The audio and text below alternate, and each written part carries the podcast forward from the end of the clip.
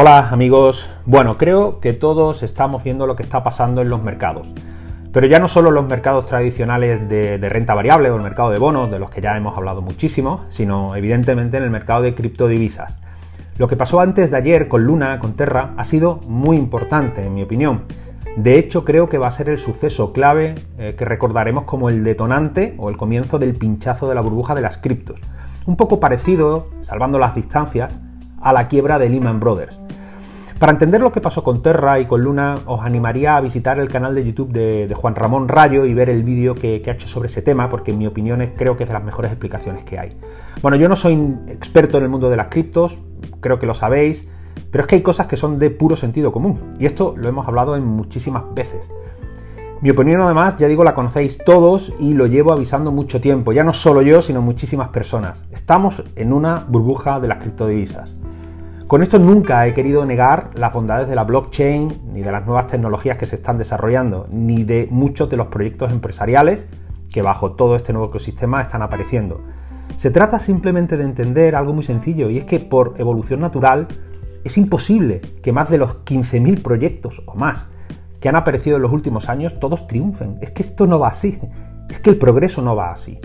El mundo evoluciona de otra manera, principalmente por un proceso de prueba y error es decir, un empresario piensa que puede solucionar algo, trata de reunir aquellos recursos que cree necesario para montar un proyecto empresarial que solucione ese algo, y luego es el mercado, la gente, la población, la que en último término lo valida o no. Si lo valida, ese empresario ganará mucho dinero y otros empresarios que siempre están buscando oportunidades lo intentarán imitar y aparecerán nuevos proyectos que entrarán en competencia y en general al final los consumidores así tendremos diferentes alternativas de elección. Y cuando cambien las necesidades o cuando aparezcan maneras más eficientes de atenderlas, pues aparecerán nuevos empresarios que tratarán de cubrirla y así es como poco a poco pues van evolucionando las cosas. Y si el mercado no las valida, ese empresario terminará quebrando y no tendrá más remedio que liberar esos recursos que estuvo empleando y otros, otros empresarios, los adquieran, tratan de emplearlos y combinarlos de manera diferente y de nuevo eh, será el mercado el que dicte tendencia. Es decir, es un puro proceso de prueba y error. Es por tanto de, sentido común, en mi opinión, pensar que en un nuevo sector, en un, un, nuevo ecosistema, una nueva tecnología que no tenemos precedentes en la historia de la humanidad, pues primero surjan miles de empresarios dispuestos a crear proyectos que bajo su criterio piensan que van a solucionar problemas de manera eficiente, pero que evidentemente se pueden equivocar. De hecho, lo normal cuando hablamos de, algo nuevo, un sector nuevo, nuevas tecnologías, es que la mayoría de ellos acabe equivocándose. Y, a ver, muchas veces no porque la propuesta en sí sea mala, sino porque en muchas ocasiones viene en el momento que no es el idóneo. Es decir, el timing también es muy importante. Por supuesto habrá quienes acierten, pero desde luego no, no creo que sea porque su token sea el más chulo, porque la tendencia sea muy alcista sino porque al final conseguirán solucionar cosas que la gente demanda y lo harán bien, y punto. Y, así es como evolucionando. Bueno, el mundo de las criptos, en mi opinión, ha sido una locura en estos últimos años. E insisto, de verdad, no, no, no porque la tecnología no sea revolucionaria, yo creo que los Amazon, los Google de dentro de 10, 15, 20 años, probablemente estén naciendo ahora. Pero lo que no es normal es esa desmedida euforia que, estamos viviendo en estos últimos años.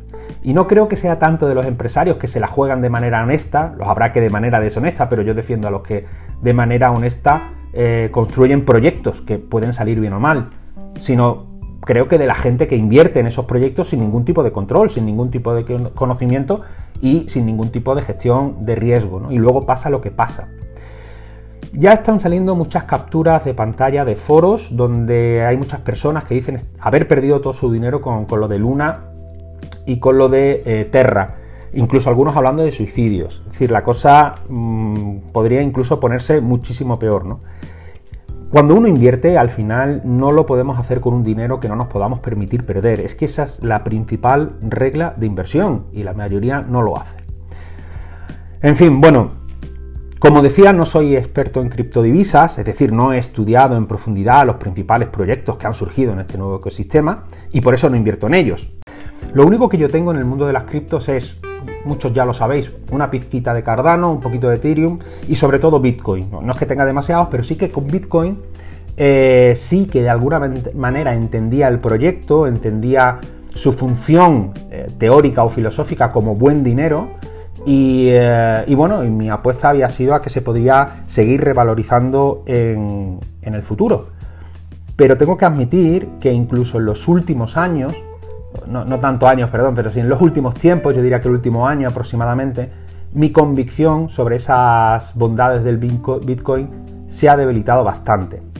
A ver, mi estrategia inicial con el Bitcoin era muy sencilla, era ir haciendo aportaciones periódicas para eh, simplemente tener una exposición continua al activo sin tener que, preocuparme demasiado en el, timing, ¿no? Eh, simplemente ir aportando y, punto, ¿no? Bueno, pues esa estrategia la he parado ya, ya digo, hace un año, año y pico, y, ahora intentar explicar por qué. A ver, grosso modo mi planteamiento era que si, eh, ya digo, a número de, de servilleta, si desde 1970, que es cuando se rompe con Bretton Woods, el ritmo de expansión monetaria ha ido creciendo en torno al 7-8% anual, más o menos, y el Bitcoin surge como una solución a ese deterioro de la moneda, bueno, pues a mí me resultaba como hipótesis razonable pensar que a largo plazo, siempre que las políticas monetarias sigan siendo las mismas que desde entonces, bueno, pues que el, Bitcoin podría experimentar una revalorización similar a, ese 8%, ¿no? Más o menos tampoco creo que sea necesario pensar en rentabilidades concretas, ¿eh? en mi opinión. Se trata simplemente de pensar que si el sistema monetario actual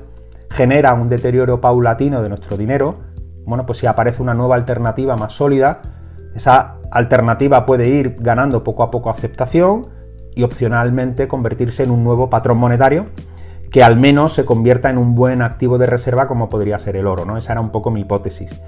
Pero como decía, poco a poco se ha ido debilitando y no porque se vaya, porque el precio ahora esté cayendo, que ojo, que igual eso también algo influye, yo tampoco estoy exento de los sesgos que todos tenemos, es decir, muchas veces se dice que el precio es el que marca el relato y, eh, y eso podría también estar sucediéndome, ¿no? Pero yo creo que al final no hay que ser un mero fan ni un mero hater de las cosas, sino intentar reflexionar sobre ellas.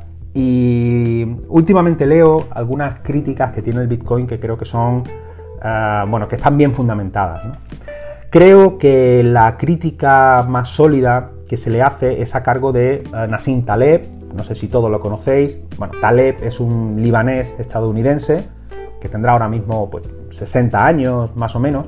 Es economista, matemático, profesor, filósofo y, bueno, se le conoce por, ser el autor de, del Cisne Negro o de Antifrágil, que libros que, bueno, ya digo que creo que son de obligada lectura. Bueno, lo curioso es que Taleb al principio era un aférrimo defensor de Bitcoin. De hecho, hizo el prólogo de un magnífico libro que se llama El patrón Bitcoin, que está escrito por Saifedean Amous, no sé si lo habré pronunciado bien, que es una defensa magnífica de las bondades del Bitcoin. Bueno, pues bien, ahora Taleb se ha convertido en el máximo enemigo del Bitcoin y a mí eso particularmente me da mucho que pensar. Y a ver, ¿qué, qué, quiero que os diga? ¿no? Yo cuando veo a alguien tan potente como Taleb que, tiene esa capacidad para cambiar de, opinión de una manera tan vehemente y además con argumentos, a mí particularmente me, llama la atención y me obliga a intentar reflexionar sobre el tema. ¿no? ¿Qué, ha podido ver él en el Bitcoin que yo no he visto? Eh, no hablamos de un simple hater del Bitcoin, hablamos de alguien que llegó a ser fan y ahora lo critica de una manera frontal. A mí, ya digo, esto me hace que pensar. Me gustaría compartir con vosotros, lo, hago en la comunidad, un paper que ha escrito el mismo Taleb sobre el Bitcoin, sobre las críticas al Bitcoin, también una traducción al mismo, y creo que es una magnífica tesis bajista para saber cuáles son los problemas que puede tener esta criptodivisa. Creo que hay que leerla. Ojo que a lo mejor está equivocado, ¿eh? Mm, ojalá que así sea, porque creo que a nivel filosófico el Bitcoin es una solución extraordinaria al problema monetario actual pero desde luego mirar para otro lado y permanecer como un simple fan o un simple hater, yo no creo que sea la solución. Vamos, la solución eh, pasa por intentar aprender eh, lo máximo posible. Y luego con ese nuevo aprendizaje tomar decisiones, si salen mal, pues que salgan mal, pero al menos no, nos habremos quedado con el mal sabor de boca de no habernos intentado documentar lo máximo posible. Voy a intentar resumir cuáles son las críticas que Taleb hace eh, hacia el Bitcoin. Bueno, él plantea básicamente que Bitcoin no es una moneda. Tampoco es un depósito de valor ni a corto ni a largo plazo. Tampoco es un activo seguro. tampoco es un activo contra la tironía de los gobiernos y tampoco nos protege contra eventos de cola catastróficos. Vamos, básicamente que el Bitcoin no vale nada y es una mera burbuja especulativa. ¿Y por qué plantea él que el Bitcoin hace aguas en, todos estos eh, aspectos? Bueno, uno de ellos es entender que la supuesta fortaleza del Bitcoin es la eh, descentralización y esa red de mineros que en definitiva son los garantes de que el sistema eh, funcione. Pero ese también es uno de sus principales peligros. Es decir, por ejemplo, el oro no necesita de ningún tipo de mantenimiento para, para seguir conservando su valor. Lo ha demostrado durante siglos y que es muy resistente a la extinción. La, probabilidad de mortalidad del oro a largo plazo es prácticamente eh, nula.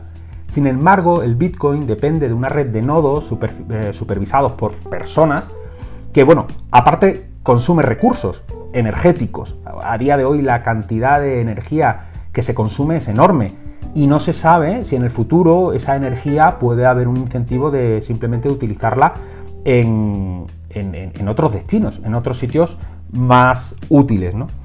Eh, y luego que no sabemos si esas generaciones futuras que se supone que tienen que velar por el sistema van a tener los mismos incentivos que tienen los que están haciéndolo a día de hoy. Es decir, puede que el Bitcoin pierda el atractivo para ellos y que esta gente, el futuro, nuestras próximas generaciones, empleen su tiempo en otras cosas o en otros activos que no sean el Bitcoin. Es decir, no estamos seguros de que los intereses, la mentalidad, las preferencias de las futuras generaciones esté puesta en el Bitcoin. El éxito del Bitcoin depende de la existencia de unos eh, mineros a perpetuidad y eso es algo que a día de hoy no se puede garantizar. Como dice Taleb, el oro y los metales preciosos no necesitan mantenimiento, no se degradan a lo largo de un horizonte histórico y no requieren mantenimiento para refrescar sus propiedades físicas a lo largo del tiempo. Las criptodivisas, sin embargo, requieren una cantidad sostenido de interés en ellas.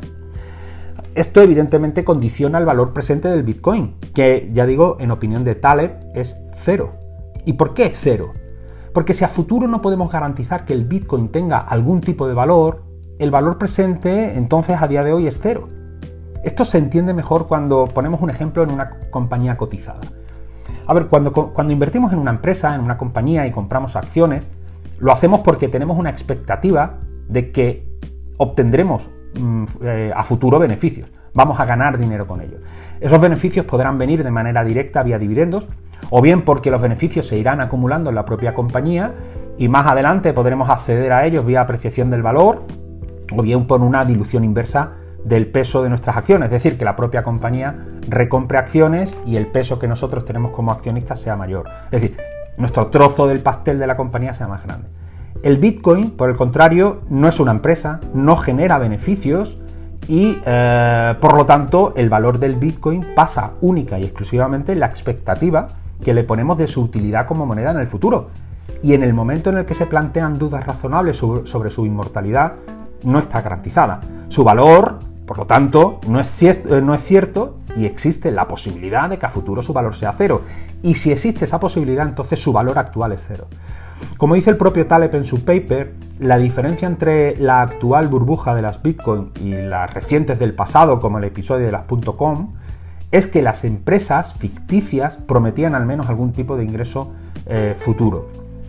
Y ya el solo hecho de que la capacidad de mantenimiento de la red esté en entredicho, por, lo, por eso que acabamos de decir, de que no estamos seguros de los intereses, de la mentalidad y de las preferencias de las eh, futuras generaciones, eso por sí solo ya nos debería hacer reflexionar. Pero es que además Taleb argumenta que el Bitcoin tampoco es capaz de, justificar su valor como buen cumplidor de las funciones que se le esperan como buen dinero, que se supone que es lo que debería ser el Bitcoin, un buen dinero. Para eso primero es importante entender ¿Cuáles son las funciones del dinero? Porque al final el dinero no es más que un invento de los seres humanos, que surge para atender unas necesidades que teníamos. De nuevo, el ingenio humano detecta unos problemas y en un proceso de prueba y error explora soluciones para intentar atender ese problema. El dinero surge, en definitiva, para intentar dar solución o cumplir, podríamos decir, tres funciones. Bueno, la primera es ser un medio de, intercambio más eficiente que el mero trueque y que además nos permita coordinar las diferencias, preferencias eh, temporales que tenemos entre las personas. Es decir, a lo mejor yo produzco peras, tú produces manzanas, eh, y tú necesitas manzanas y yo peras, pero puede ser que tú no necesites mis manzanas ahora mismo, tú las necesites más adelante. Bueno, pues esas preferencias temporales, eh, creando un bien intermedio que es el dinero, se pueden hacer de manera mucho más eficiente. Otra función del dinero es la de unidad de cuenta, es decir, necesitamos una unidad contable que nos permita fijar adecuadamente el valor de esas cosas, de tus peras y de mis manzanas. Y por último, también el dinero debería tener reserva de valor. Es decir, si yo no quiero consumir ahora mismo, si yo no quiero ahora mismo eh, comprar tus manzanas, me gustaría tener un activo monetario que no se devalúe con el tiempo y que yo lo pueda, pueda mantener ese, valor en el tiempo para poder consumir en el futuro. El oro, por ejemplo, cumple muy bien con esta función desde hace eh, siglos. Bueno, pues en opinión de Taleb, el Bitcoin no ha demostrado, por supuesto a día de hoy, cumplir de manera eficiente ninguna de estas tres funciones. Primero, no es un medio de intercambio eficiente ni rápido porque las transacciones que se hacen con Bitcoin eh, son caras y son lentas, desde luego mucho más lentas que los servicios bancarios tradicionales e incluso que otras criptodivisas. De hecho, las stablecoins como Luna y Conterra, que hemos mencionado un poco al principio, nacieron con el propósito de solucionar este problema. Y ojo, que ya estamos viendo los problemas que nos podemos encontrar. Y no hemos hablado del asunto de Tether, que es otra stablecoin, y que podría ser aún más grave. Así que, bueno, ya veremos qué pasa en este sentido. Tampoco es una buena unidad de cuenta, porque para de alguna manera para poder fijar precios en Bitcoin de esas manzanas y de esas peras, el precio del Bitcoin debería ser fijo. Y luego, si acaso, eh, tener una conversión hacia otras monedas fiat eh, de manera eh, flotante, pero no al revés. Y para que dos personas transaccionen en Bitcoin y no en otra moneda y luego si acaso lo transformen en Bitcoin, primero se necesita que, se, que existan ingresos que se fijes en, esos Bitcoin. Es decir, y que los bienes y servicios además se empiecen a ofrecer directamente en esos Bitcoin. O sea, yo necesito que el café que me ofrecen en un bar me lo ofrezcan en Bitcoin, no en dólares. Y que luego yo pueda con mis Bitcoin hacer una, un, cambio eh, a, a dólar y pagarlo. Y para eso necesitamos que pagadores, que empleadores, que empresarios empiecen ya a dar sus nóminas, por ejemplo, en Bitcoin. Por ejemplo, los estados eh, a sus empleados públicos. O que los empresarios, si yo quiero que el café me lo ofrezcan directamente en Bitcoin, necesitan que sus costes, sus costes de producción también estén en Bitcoin. Lo que no tiene sentido es que ellos estén comprando, sus gastos estén denominados en dólares y ellos proyecten sus ventas en Bitcoin. Sería, desde el punto de vista del cálculo económico y de proyecciones empresariales, no tendría rigor, sería absolutamente inviable. Y luego tampoco es reserva de valor porque ya de en sí, si su inmortalidad no puede estar garantizada por las propias propiedades del activo y por lo que dijimos anteriormente, pues su valor futuro tiende a cero, ergo el valor de hoy también es cero. Y no hay reserva de valor en un activo cuyo, valor es cero. En definitiva, el Bitcoin solo se ha revalorizado a día de hoy por una mera eh, cuestión de especulación, sin base económica y sin ninguna base monetaria detrás que la sustente. Ojo, esto es lo que opina Taleb y creo que bueno, son argumentos desde luego a, considerar. Además, Taleb ya por último desmonta algunas de las falacias. Por ejemplo, eh, los austriacos, los libertarios siempre han sido muy defensores del Bitcoin. ¿no? Pues dice que, ojo, cuidado, que, que no lo es. El libertarismo al final se fundamenta evidentemente en la libertad, pero también en el imperio de la ley. Y, ojo porque las normas rígidas, mecánicas y automatizadas del, Bitcoin pueden no ser capaces de adaptarse al progreso humano. Tampoco es un refugio seguro para eventos catastróficos de cola, como otros afirman. De hecho, en el pánico del COVID en marzo del 2020 eh, lo vimos, vimos como todo cayó y el Bitcoin también se desplomó en, en marzo del 2020.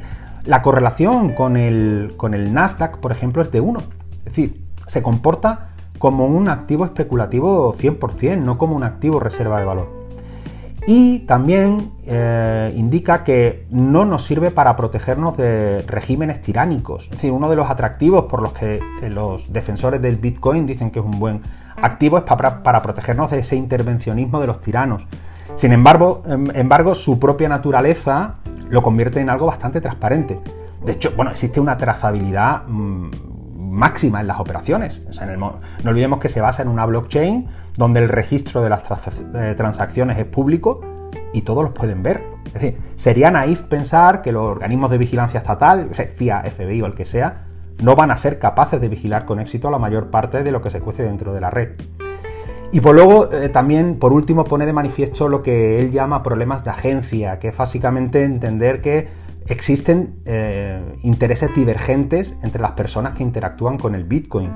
Y ojo, que al final son, hay muchos holders multimillonarios que acaparan millones de, de Bitcoins y sus intereses podrían chocar con los intereses del resto de participantes. En conclusión, Taleb defiende que no existe en la historia de la humanidad activos tan frágiles como el Bitcoin. Que aparentemente sea una tecnología útil no quiere decir que realmente lo sea. Una tecnología no debería ser juzgada por los propios atributos tecnológicos, sino por cómo resuelve los problemas. Y en este sentido el Bitcoin no lo hace de manera eficiente. Así que mucho cuidado. Además, todo esto entronca muy bien con lo que hablé en el último audio de Michael Saylor, la compañía de MicroStrategy y la apuesta tan decidida que estaba haciendo por Bitcoin. También, ojo, sería extensible a otras empresas y, ojo, a países como El Salvador, que creo que todos sabéis que está apostando muy fuertemente por Bitcoin. ¿Es realmente inteligente hacer una apuesta tan decidida por el Bitcoin? Bueno, en fin, yo creo que son temas a reflexionar. Ojalá yo supiese qué va a pasar, qué va a suceder. En cualquier caso, creo que merece la pena mantener eh, un cierto tono de pragmatismo, huir de fanatismos, también de, de, haters y de fans. Y bueno, veremos lo que pasa en los próximos días, sobre todo con el asunto de Luna, de Terra, de Tether. Ojo, muy importante el tema de Tether. Y por supuesto también cómo se puede transmitir esto al resto de los mercados financieros y a la economía en general, que no olvidemos que estamos en un contexto económico muy frágil, inflación alta, guerra en, el centro de Europa, problemas también de cuellos de botella por parte de la oferta y eh, en unas perspectivas de subida de tipos por parte de, de los bancos centrales. Bueno, estaremos pendientes de ello. Lo dejo aquí, un saludo a todos y feliz día.